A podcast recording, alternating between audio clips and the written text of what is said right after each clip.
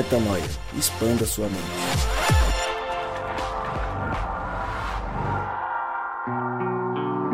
Está no ar mais um podcast Metanoia e mais uma vez, sem dúvida nenhuma, você é muito bem-vindo ao podcast Metanoia, dessa vez número 203. E como eu sempre digo, nós estamos juntos nessa caminhada. Meu nome é Lucas Vilches e toda terça-feira um novo episódio é lançado. Lembrando que você acessa tudo, eu disse, tudo que fazemos lá no nosso site portalmetanoia.com. A gente vem numa toada um tanto quanto ousada, eu diria, uma toada viajante, nômade, outros diriam, rodando esse Brasil, quiçá o mundo, porque Rodrigo Maciel é um cara viajante, mas por hora apenas o Brasil oficialmente. Não que em breve não estaremos é, por aí, mundo afora. Mas fato é que é, há alguns episódios começamos uma série é, fora de São Paulo. O Rodrigo foi ao sul do Brasil e trouxe conteúdos incríveis pra gente. E aí, no último episódio, no 202, a gente fez algo inédito na história do Metanoia, que foi fazer um encontro, uma gravação completamente online. Deu certo, a qualidade foi boa, as pessoas elogiaram, tivemos ótimos feedbacks e, obviamente, mais uma vez cá estamos online, todos longe um do outro, mas juntos, unidos pelo Espírito, para falar mais uma vez daquilo que Deus tanto deseja. Chega de falar sozinho, né? Porque já são dois minutos só do Lucas falando. E vou apresentar quem mais uma vez está conosco. Vou começar por ela, que dessa vez está sozinha no sul do Brasil. Gabi, como está o tempo aí em Curitiba? Seja bem-vinda mais uma vez, uma alegria ter você com a gente. Oi, Lucas, obrigada. Oh, por incrível que pareça, aqui em Curitiba tá um clima bom, mesmo estando inverno. E eu estou muito feliz de estar aqui com vocês mais uma vez. Show de bola. Que legal, Gabi. Que bom que não tá muito frio. São Paulo também não tá. Tava muito frio esses dias aí, deu uma esquentada, tá tudo bem. E agora vamos viajar, pegar o avião e subir rumo ao Espírito Santo. Lá estão eles, não apenas ele. O Rodrigo Maciel agora ele viaja e arrasta uma galera, velho, tipo a caravana do tio Rodrigo. E o Rodrigo Maciel tá lá em Vila Velha com uma galera. Rodrigão, vou deixar você apresentar todo mundo, porque você tá aí com a galera. Então, Rodrigo Maciel, que alegria ter você longe, mais perto. Apresenta essa tua galera aí e bora conversar. Fala, Lucão. Cara, que alegria. Mais uma vez a gente está junto aqui online, à distância, mas mantendo o compromisso aí com quem escuta a gente de toda semana postar mais um podcast. E agora a gente está fazendo essa série que começou falando sobre rejeição, aí falamos de aceitação, autoestima, identidade. E hoje a gente está nesse último item aí, o último episódio dessa série. E eu tô aqui com a presença maravilhosa de três pessoas que são muito queridas e muito parecidas com Jesus. É, tanto Mari quanto o Mal Mal, que vieram comigo de São Paulo aqui para um, um congresso que a gente vai participar em Guarapari, aqui perto de Vitória. E também com a Gabi, que está nos recebendo aqui. E aí eu queria pedir para cada um aqui, dar um salve para a galera que ouve Metanoia aí, começando com você, Gabizinha, que está recebendo a gente. Ei, pessoal, é um prazer estar aqui, minha primeira vez com vocês, mas já acompanho Metanoia há um tempo. E vamos junto aí. Oi, gente, sempre um prazer estar aqui, dessa vez do 50 estado, mas que Deus fale coisas maravilhosas. E aí, pessoal, aqui é o Mamal, Esperamos aqui que nesse podcast o Espírito ministre nosso coração novamente, como ele tem feito todas as outras vezes. Legal demais. Que bom que vocês estão é, em família por aí, que, que seja uma viagem proveitosa e vamos aproveitar esse momento juntos para a gente continuar falando sobre é, o tema que tem sido o fio condutor ao longo dos últimos episódios. A gente vem falando sobre rejeição, sobre aceitação, sobre autoestima, sobre identidade. E hoje a gente é, entra mais uma vez num, num, num ponto importante dessa, dessa toada, que é um ponto sobre um exercício da identidade, sobre o DNA divino versus esse DNA é, pessoal, esse DNA que é só nosso. ou só nosso não. A gente vai descobrir que não é nosso, na verdade, mas a gente crê que é e justamente aí que mora é, o problema. E a gente vai bater um papo sobre como entender é, quem nós somos, como entender como vencer a rejeição e como entender definitivamente é, qual é a nossa identidade por meio, inclusive, de um exercício prático. Então, hoje, mais do que nunca, a gente vai ser muito prático é, para que você que escuta a gente consiga avançar na busca é, da sua identidade, é, na busca do seu real, original eu. Rodrigão, eu vou passar a bola para você, para você explicar um pouco mais do conceito por trás desse exercício. Inclusive, já se você já quiser dar um, um, um pitaco sobre o que ele é e explicar um pouquinho para a gente começar a avançar nesse tema de hoje, Rodrigão. Valeu, Lucão. Na verdade, é, eu só queria, antes da gente até entrar no tema de hoje, lembrar você que tem acompanhado a gente e até pedir para que, se você é, veio aqui assistir esse podcast, ouvir esse podcast onde quer que você esteja, para que você, de alguma forma, não ouça esse podcast se você não ouviu os outros da série Rejeição, Aceitação e Identidade versus Autoestima, porque é, esse é um, um episódio que ele é complementar aquilo que a gente veio falando nas últimas três semanas. Então, nós conversamos um pouco sobre essa a, a, o que é a rejeição né? e depois as reações à rejeição.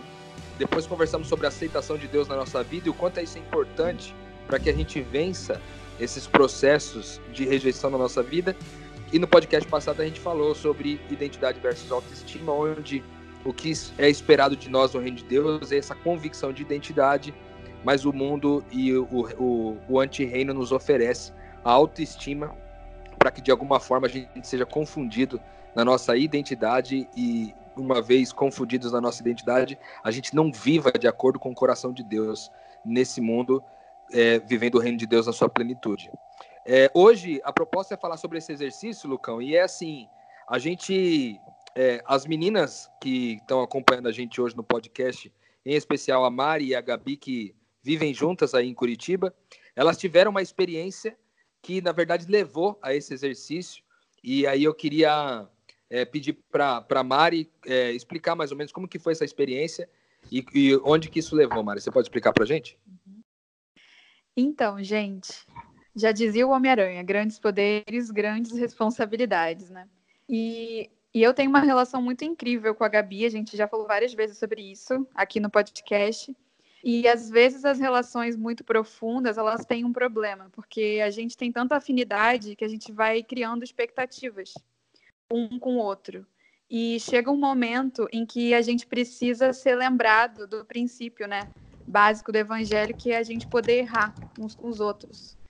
E eu e a Gabi, a gente tem um hábito de quando a coisa vai ficando tensa, a gente costuma organizar um lava-pés lá em casa. E isso tem sido um marco assim na nossa convivência, porque é um momento de lembrar quem nós somos, lembrar o nosso compromisso uma com a outra, de ser Cristo acima de tudo, antes de ser gente. Né? Ô Mari, você pode explicar para a gente é, rapidamente o que, que significa lava-pés, porque pode ter algumas pessoas que, que não entendem o que, que esse termo significa. É, eu mesma fui uma que fiquei maravilhada quando eu ouvi sobre isso pela primeira vez, porque, nossa, eu só queria lavar o pé de todo mundo, lavando o pé da minha mãe na praia, eu fiquei uma lavadora de pés. Né? É, o conceito a gente se baseia naquele momento de Jesus, né, que antes da, da morte dele, ele faz, se reúne com os discípulos e surpreende, é, o, o surpreende, né, lavando no ato de humildade os pés dos discípulos, dos discípulos e e nesse, nesse momento ele dá um exemplo de, de vulnerabilidade, na verdade, né? E de um compromisso de, de serviço com eles.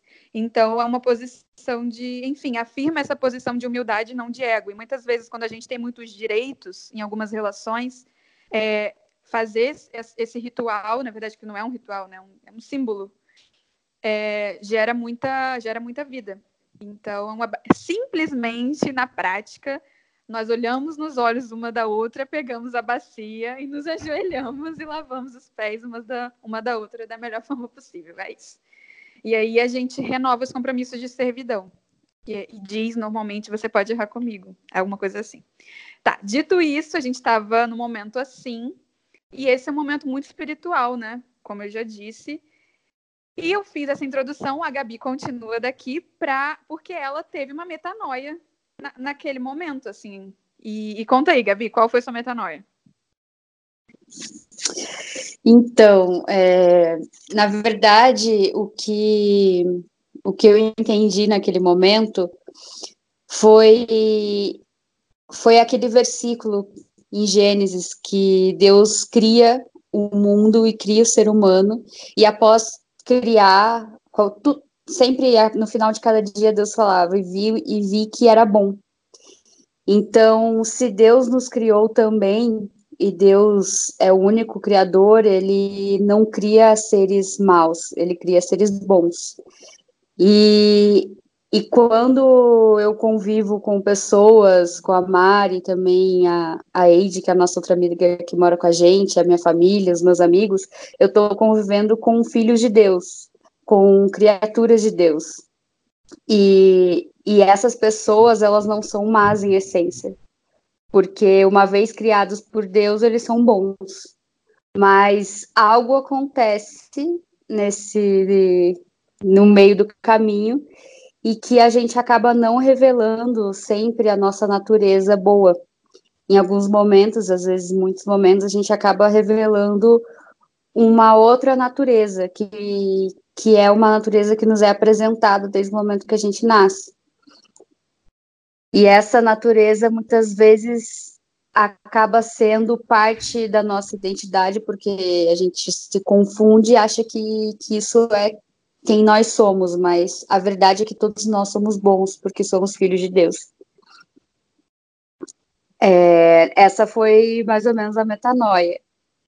E, e aí a gente foi discutindo e falando sobre isso e chegando à conclusão de que várias situações acontecem no, na nossa vida que, que confunde a, a nossa natureza boa, que nos fazem é, pegar as características que são boas e, trans, e transformam ela em coisas mais pecaminosas, né? Então, foi mais ou menos isso. É, eu, como eu já disse também em outros episódios, eu gosto de estudar psicologia um pouco, né? E para mim fez muito sentido isso que a Gabi falou, que a partir do momento em que a gente nasce, a gente já entra em contato com o pecado no mundo. E nós criamos recursos psicológicos é, para lidar com as nossas dores e as nossas frustrações. E aí a gente deu o nome de persona, que é justamente essa casca que não é quem nós somos, mas é uma personalidade que nós construímos, às vezes de uma pessoa que se encaixa nesses arquétipos que a gente comentou: rebelde, vitimista, uma pessoa que é propensa ao isolamento, que não são características do Cristo, ou seja, características que Deus colocou em nós, mas que nós, por meio do mal e das experiências de sofrimento, acabamos desenvolvendo, mas que não diz quem nós somos. E agora dá para ir, dá ir mais na prática do exercício, né? Para a gente ir direto ao ponto.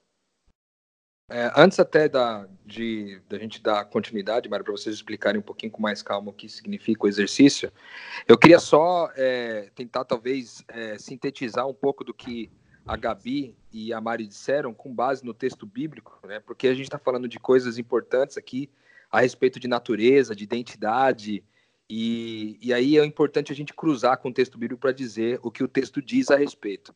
A gente é, leu no podcast anterior um texto é, maravilhoso que está em Salmo 139, versículo 14, que é o salmista dizendo o seguinte: Eu te louvo, Deus, porque me fizeste de modo especial e admirável. As tuas obras são maravilhosas. Eu digo isso com convicção.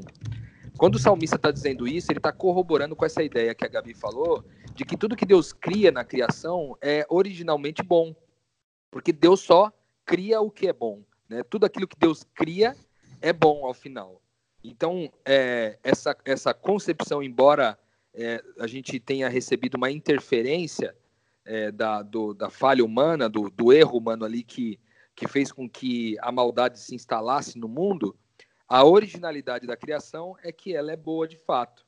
E quando a gente é, vai entender essa persona, que é uma, é uma outra pessoa fabricada ao longo da nossa história, desde que a gente estava no, no ventre da nossa mãe, há uma fabricação de uma identidade diferente que, na verdade, começa com essa uma inclinação que Gênesis 8, no capítulo 21, no capítulo 8, versículo 21, vai tentar explicar um pouco. Diz o seguinte: O Senhor sentiu um aroma agradável e disse a si mesmo: Nunca mais amaldiçoarei a terra por causa do homem, pois o seu coração é inteiramente inclinado para o mal desde a infância.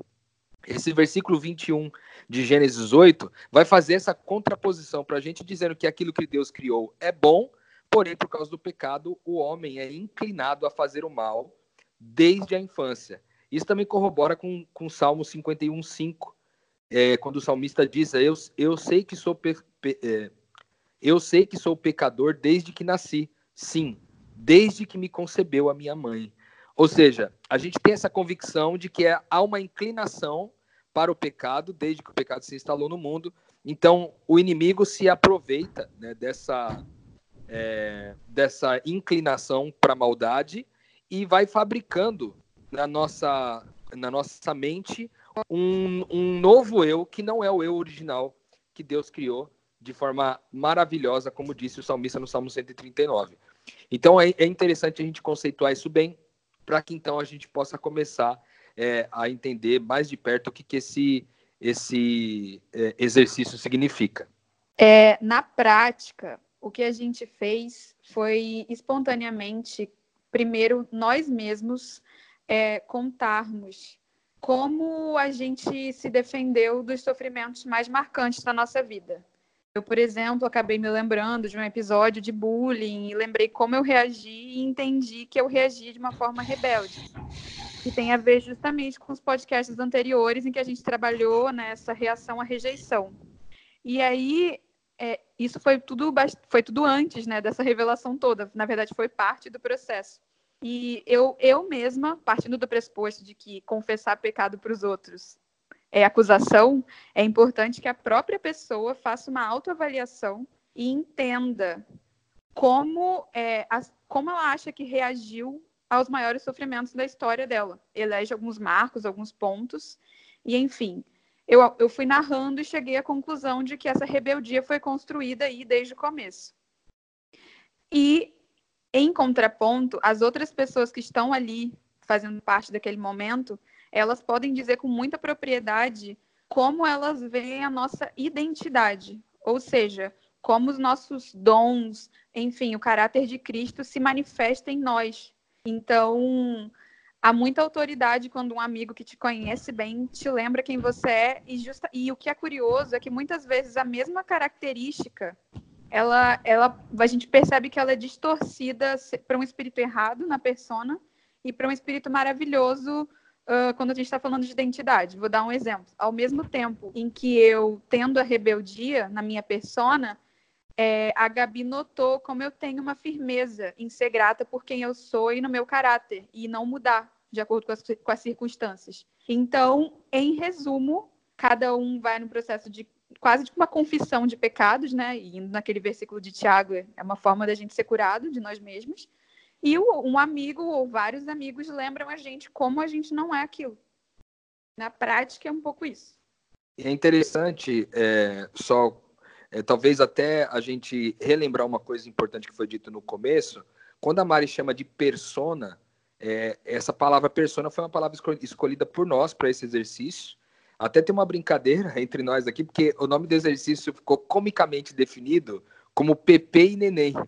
PP por causa de é, é, persona pecadora, né? no caso que é essa definição de uma, de, de uma série de características do pecado em nós, que durante o exercício, o exercício começa com a gente literalmente confessando é, muito do que é, o, o, inimigo tentou nos convencer de que nós éramos de forma pecadora. Então, por exemplo, eu vou tentar dar um exemplo de mim. Vamos supor que esse exercício está começando agora né? Então a gente está reunido aqui, mal mal, né? A, a, Mari, a Gabizinha aqui do meu lado, a Gabi online também, Lucas. E aí eu, a, eu vou ser o primeiro da fila aí a falar sobre a minha, a minha PP, ou seja, a minha persona pecadora. Então eu começo dizendo, olha, o que o inimigo tentou é, ao longo da, da minha história, me convencer é que eu era alguém desonesto, é que eu era alguém pervertido, que eu era alguém que vivia tratando as pessoas que o rejeitavam com indiferença, é alguém que é, cresceu a vida inteira, então eu estou falando de mim, né?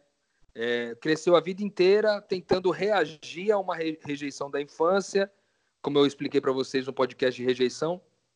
Tentei reagir durante muito tempo com perfeccionismo, de forma a me tornar o melhor que eu pudesse ser, para provar para todo mundo que eu era bom e não era alguém que era o favelado do tênis furado, que não ia ser definido por isso. E no fim das contas, é, essas características me fazem ser muitas vezes alguém que não que tem dificuldade para é, se reconciliar com algumas pessoas. Embora quem me acompanha nas redes sociais aí sabe que eu escrevi um texto recentemente sobre isso, da dificuldade que é, é para todo mundo que vive reconciliando gente também se reconciliar com as pessoas à sua volta.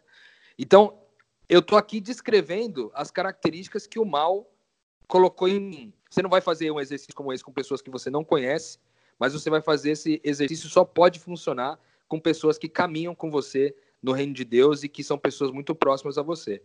E aí, uma vez que eu citei todas essas coisas, agora, por exemplo, o Mal Mal, eu gostaria que o Mal Mal é, e a Gabi falassem coisas a meu respeito que são características de Cristo em mim. Eu falei tudo aquilo que é anticristo em mim. Agora, no caso Mal Mal e a, e a Gabi falariam algo que seria é, características de Cristo. Em coisas de afirmação de identidade, né? Então, aí, fazendo parte do exercício, eu diria, o Rodrigo, ele se preocupa com o bem das pessoas, ele se preocupa que o evangelho chegue no coração da, da pessoa para que ela, ela tenha vida nova. O Rodrigo, ele se preocupa em Aí vou falar você, né? Na verdade, o exercício é melhor que fale você do que falar o Rodrigo em terceira pessoa, né? Então fala assim, você tem no coração o amor pelos outros, que você deixa o seu tempo, o tempo de descanso, o tempo que você usaria para ficar de maneira confortável, para dedicar para outras pessoas, para entregar para os outros, dedica até seus bens para outras pessoas. Então, esse é você, o Rodrigo, o Cristo. Aí, Gabi, faz um pouco aí também. É, o Rô, eu vejo, eu vejo você uma pessoa assim que transborda muito amor. É muito evidente isso, a gente sente isso de uma forma muito fácil. Fácil sentir amor porque é um amor sem interesse. É um amor que ele, o interesse que ele tem é um amor genuíno em simplesmente te entender e te ajudar e te ajudar a se encontrar nessa caminhada. Então, eu olho para você e eu vejo muito, muito amor mesmo, transbordante. Eu também vou me meter no exercício para falar uma coisa importante, é que normalmente as coisas que o mal tentam confundir são aquelas que a gente de fato carrega de bem, sabe? E eu acredito que o mal tentou fazer com que o Rodrigo se sentisse desonesto, justamente porque ele é uma das pessoas que mais faz justiça com os bens dele que eu conheço. Tentou dizer para ele que ele era uma pessoa, enfim, vinga, ou que tem dificuldade de se reconciliar, mas ele é extremamente humilde e amoroso, como todo mundo falou aqui. Então presta atenção, porque provavelmente o mal não vai trabalhar naquilo que você não é. Fala o seguinte, que tem aprendido com também com um pouco de psicologia, aprendendo a fazer a comunicação não violenta, né? Então, quando você geralmente as relações se estragam para chegar nesse estado que você precisa reafirmar a identidade do outro, é quando você usa ferramentas que são na verdade da maldade por exemplo, acusação, que que já citaram, fala que a pessoa é outra coisa, que ela é a maldade, que ela é a desgraça, é traz, traz medo, ansiedade, etc., que ela tem isso. E a comunicação não violenta, ela na verdade ela traz para você dizer qual é o seu sentimento. Porque geralmente a gente gosta e tem a tendência de usar falsos sentimentos. Por exemplo, ah, eu não me sinto ouvido. Mas na verdade eu estou acusando as pessoas de não me ouvirem, né, de maneira enrustida. Ao invés de eu falar assim, eu gostaria de receber mais atenção, né?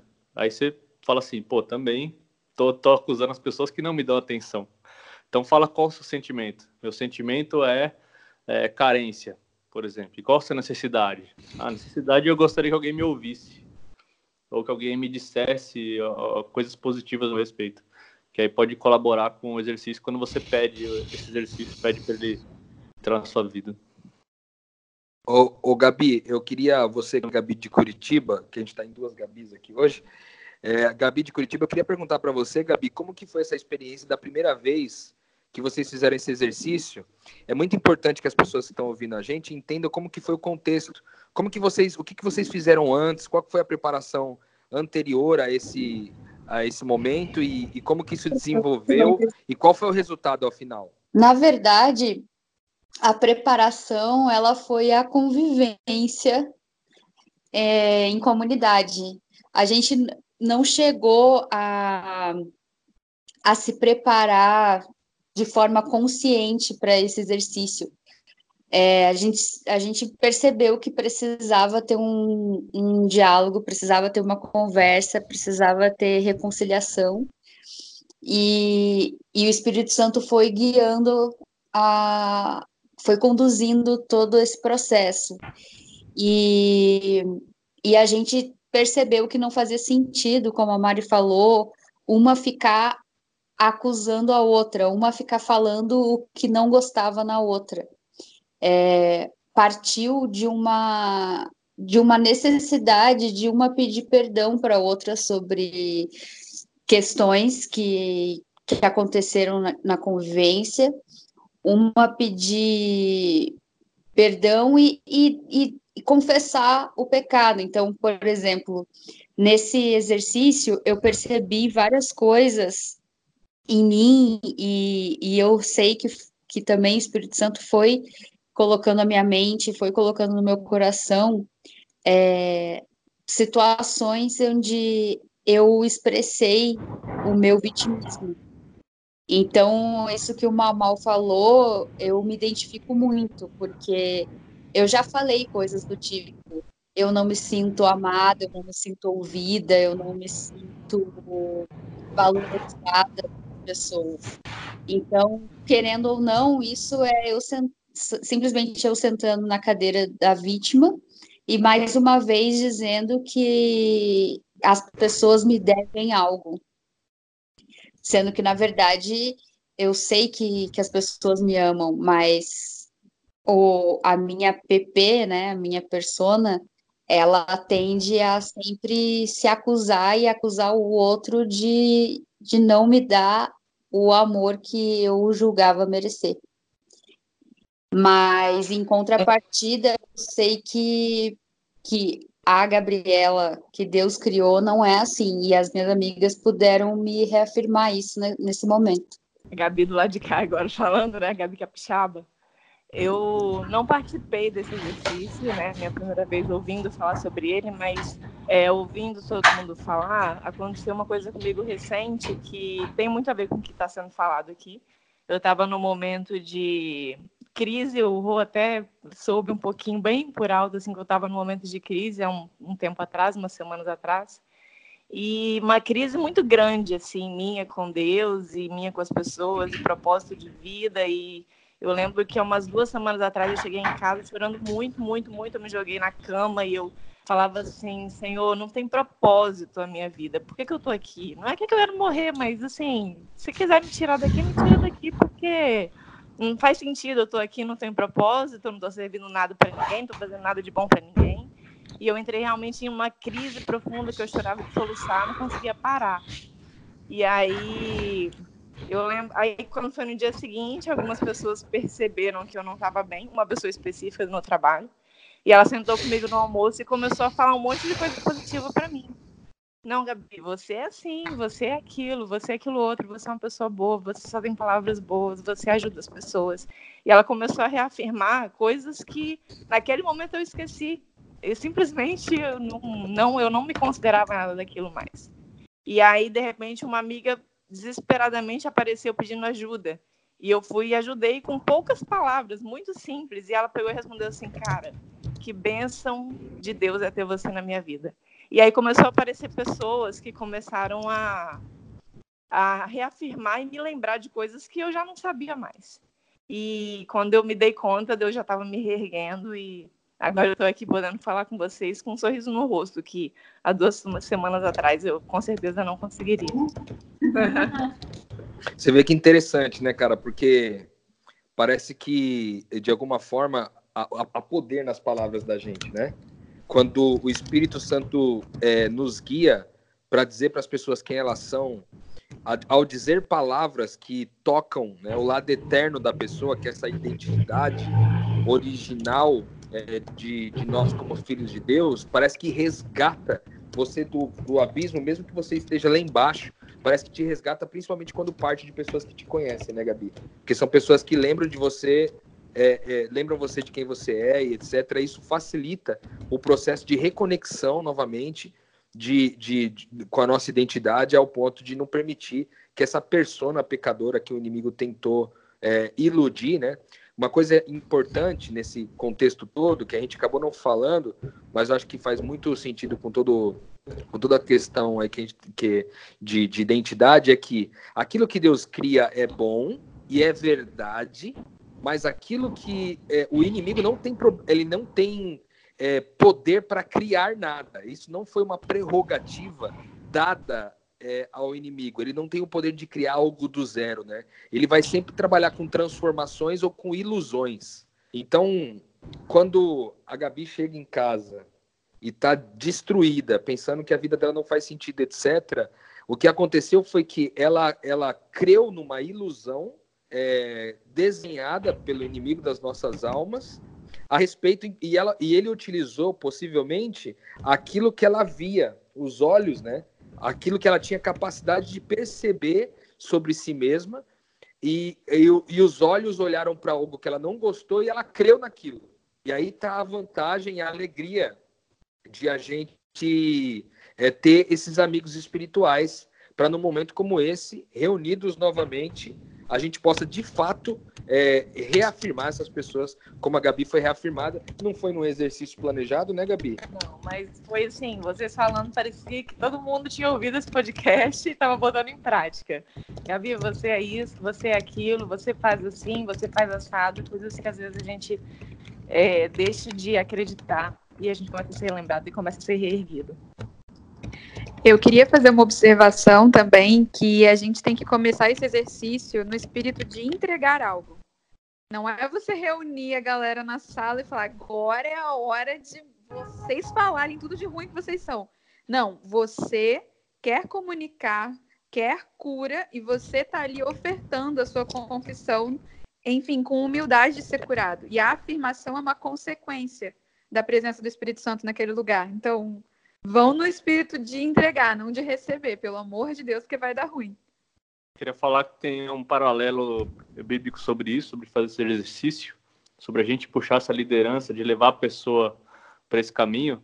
É que Jesus, quando veio aqui, ele falou assim: agora eu sou o sacerdote. Então, toda aquela é, alusão que tinha no Antigo Testamento, para quem não conhece, que é o sacerdote entrar num templo e fazer um sacrifício em favor das pessoas, é, chega Jesus e fala assim: Eu sou sacerdote. E quando ele vai embora, ele fala assim: Agora eu deixo vocês como sacerdotes. Então nós somos aqueles que a gente que entra no templo, que seria na, na presença de Deus, não precisa ser um lugar físico, e leva as pessoas para esse lugar, sabe? Faz o sacrifício por elas. Sacrifício seria assim: eu gostaria de fazer uma coisa bem legal agora da minha vida, mas eu não vou fazer, porque eu tenho que entregar alguma coisa para outra pessoa, que é uma palavra positiva, uma palavra de reconciliação né, uma palavra que vai reerguer esse ser humano, que foi a autoridade que Cristo deixou para a gente aqui antes de ir embora, que é a, o Ministério da Reconciliação. Ele nos deu a autoridade de poder reconciliar todas as pessoas, elas com elas mesmas, elas com Deus e elas com as outras pessoas. Outra coisa que eu queria citar, até baseado no texto de Provérbios, versículo, é, capítulo 18, versículos 20 a 21, é um texto que corrobora muito com o que a gente está falando aqui sobre a importância é, daquilo que a gente fala para as pessoas, tanto para fazer o mal quanto para fazer o bem, né? O texto diz o seguinte: do fruto da boca enche-se o estômago do homem, o produto dos lábios o satisfaz. A língua tem poder sobre a vida e sobre a morte. Os que gostam de usá-la comerão do seu fruto. Mais é, destacado aqui no caso desse texto, eu queria deixar de que essa, a língua tem poder sobre a vida e sobre a morte, ou seja, você tem poder de gerar vida ou gerar morte com aquilo que você fala. Então, por isso que nesse exercício, as coisas ruins é, é a própria pessoa que vai citar, é ela que vai dizer, olha, é, a minha persona é assim, é assado, eu sou, eu fui convencido, iludido de que eu sou assim, assim, assado. E aí a outra pessoa que vai afirmar, a outra pessoa só vai dizer coisas positivas. Então, é, é extremamente importante considerar esse fator aí também. É, talvez esse é, podcast pode estar tá parecendo para você um pouco é, complexo demais no sentido de como colocar em prática isso. Então, eu queria deixar algumas dicas interessantes para você. A primeira é quais ambientes você poderia utilizar esse tipo de técnica aí, esse tipo de exercício. Primeiro, o ambiente de casa. Se você se sente à vontade no ambiente de casa, onde as pessoas te conhecem, as pessoas amam você, vale muito a pena você sentar um dia e falar, gente, vamos fazer um exercício aqui é, de, de, de confissão, de entrega, de oferta. E aí você explica o motivo desse exercício e inicia esse exercício dentro de casa. Você pode fazer como casal, pode fazer entre pai e filho, é, entre irmãos. Aí, a, saindo do ambiente familiar de casa, né? Indo também para os seus amigos, as pessoas que caminham com você, ou até mesmo no ambiente de trabalho, dependendo do ambiente de trabalho que você, que você tem aí. Eu sei que nem todos os ambientes de trabalho são privilegiados a esse ponto, mas em muitos deles é sim possível fazer esse tipo de exercício para poder é, inspirar a gente a, a, a, a voltar à nossa identidade novamente de filhos de Deus. A segunda dica que eu queria dar, além do ambiente onde você pode desenvolver esse exercício, é para que quando você for fazer isso, faça na disposição de entregar, de doar, como a Mari citou aqui, e, e além de ir nessa proposta de, de se entregar, de doar, de ofertar, é, vá na proposta de curar, sabe, cara? Porque é, a gente só consegue fazer isso mediante o Espírito Santo de Deus. Peça o Espírito Santo de Deus antes de começar um exercício como esse, para que ele esteja é, conduzindo todo esse momento e, e, e dando coragem para aquele que tem que falar sobre si mesmo, das suas mazelas, das suas dores, colocar tudo para fora, mas também para que aquele que vai afirmar receba do Espírito Santo o poder e as palavras corretas para que caia é, como uma luva aí nesse processo de restauração da identidade da gente. Então, é, pelo menos essas, essas, essas três dicas eu queria deixar com você. A nossa ideia é fazer esse exercício se tornar cada vez mais prático, mais comum na nossa caminhada. Como a Gabi falou, que aconteceu com ela, da mesma forma acontece com muitos de nós aqui, de forma quase que sem combinar, sem ser burocratizada, vamos dizer assim, a gente a gente é, faz esse exercício naturalmente no nosso convívio, no 1x1, é, nos pequenos grupos e tal, até mesmo na imersão, para quem participou da imersão dos pequenos grupos aí, já participou do Reino de Amigos, sabe do que eu estou falando. É uma coisa que a gente normalmente mantém no confidencial para a galera que está participando e que nunca teve a oportunidade de viver a imersão. Então, não posso dizer com detalhes o que, que é, mas existe uma dinâmica mais ou menos parecida com essa. E é importante lembrar, é, você que existe um risco aqui atrelado é, nesse processo de a gente é, entregar o nosso coração dessa forma, que é o risco de a gente é, cair no operacional das coisas. Como tudo que é espiritual, se você tornar automático, talvez você possa repetir um exercício sem que ele faça de fato sentido na tua vida.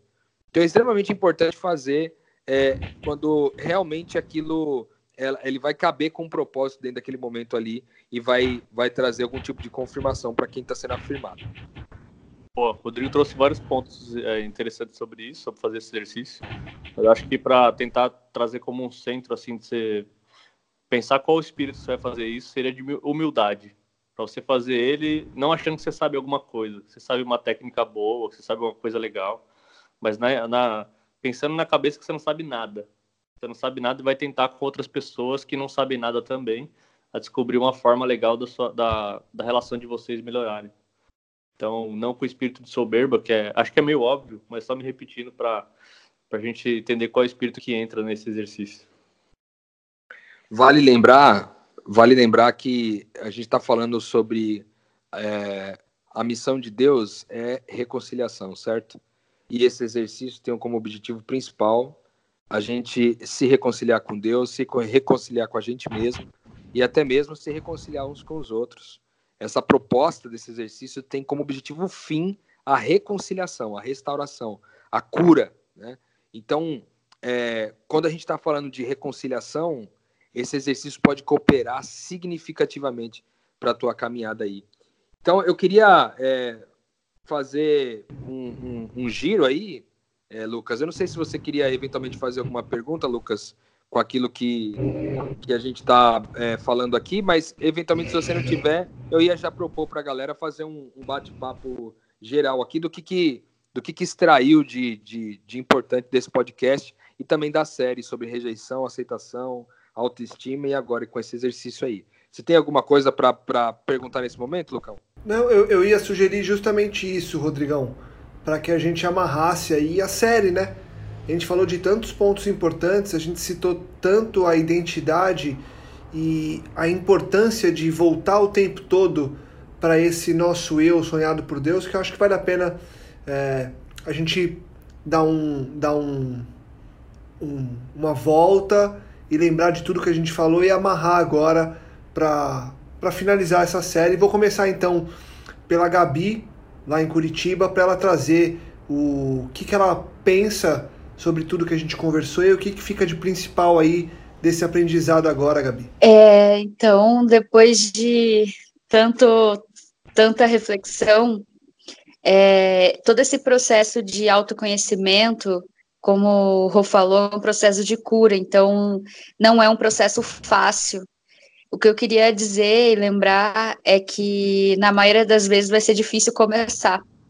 Vai ser um pouco assustador olhar nos olhos das pessoas e, e falar o seu pior ou falar aquilo que, que você não quer tocar no assunto.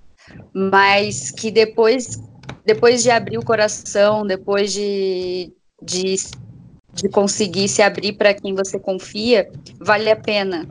Você se sente muito melhor e, e, e as coisas ficam mais claras, pelo menos para mim, quando eu exponho em voz alta com outras pessoas aquilo que que está na minha cabeça, aquilo que está no meu coração, parece que o bicho de sete cabeças se torna algo mais simples de se resolver, porque eu tenho pessoas ao meu lado para me ajudar nesse, nessa caminhada. Então, se eu pudesse dar algum conselho para quem está ouvindo, é não fica guardando as coisas para você mesmo. É, exponha, fale, e o diálogo, a, reconciliação, a comunicação com as pessoas que você ama é sempre a melhor opção. Eu queria falar que isso aqui que a gente tratou nesses episódios todos, para mim são o epicentro do evangelho. A gente fala bastante no podcast em se parecer com Cristo, e parando para pensar, o que que Jesus fez quando ele estava aqui na Terra? Ele caminhava e, em essência, curava gente. E passar por aí, ouvindo as pessoas em exercícios de cura, de autoconhecimento com esse objetivo, é se ocupar do que Jesus se ocupou. Então, não é algo periférico, não é algo acessório na nossa caminhada. Na verdade, a reconciliação é o centro então, que a gente coloque isso no lugar que lhe é devido. Bom, é... às vezes a gente tem mesmo, mesmo medo de se tornar vulnerável, mas é a partir daí que vem a cura mesmo, né? É, recente eu tive uma experiência dessa de me abrir com pessoas e falar coisas que eu nunca imaginei. Foi surpreendente como que a partir daí essas pessoas também se sentiram à vontade de vir até mim. A gente começou um trabalho de cura mútua, né? E de repente a gente não conseguia mais ficar mais de uma semana sem se ver, porque precisava ter esse encontro para continuar tendo cura. E o difícil é só começar mesmo, depois flui muito naturalmente, porque todo mundo tirou as máscaras, então ninguém tem nada mais a esconder. E sobre o episódio de hoje, especificamente, né, que a gente falou uma série de, de, de, de regras ou passos, né, uma atividade aqui, mas eu acho que a tendência com o tempo é isso se tornar muito natural de, do ponto de você começar a cuidar das pessoas até involuntariamente. Você começa cuidando ali, né, nessa atividade, e quando você perceber, você já está fora da atividade, cuidando, porque agora é uma coisa que você entende que faz total sentido e você sabe da importância, né?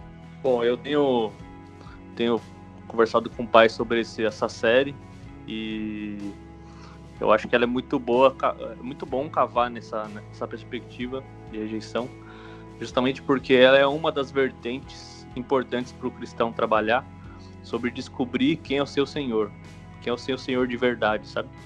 É uma das, uma das vertentes é a rejeição, porque a gente, em alguma, algum momento, a gente colocou outro Senhor na nossa vida para que essa rejeição seja negativa, né? E vai ter vários aspectos também que a gente poderia falar no futuro, em qualquer outro momento, sobre quais os malefícios de não saber exatamente quem é o nosso Senhor. Né? Acho que até, falando assim, de maneira mais mística, espiritual, né? Os seres espirituais são rebeldes a Deus, eles têm consciência plena de, de que são servos de Deus também. Então, é uma dificuldade nossa de, de ter conhecimento disso, conhecimento que só tem, só temos um Senhor, só temos a Deus. Né? Então, é, isso pode trazer fora da rejeição outros problemas, que é, por exemplo, ah, eu, as pessoas me dizem que eu tenho que ser outra coisa, que eu tenho que ir por um caminho que eu não concordo, que eu deveria fazer de outra forma.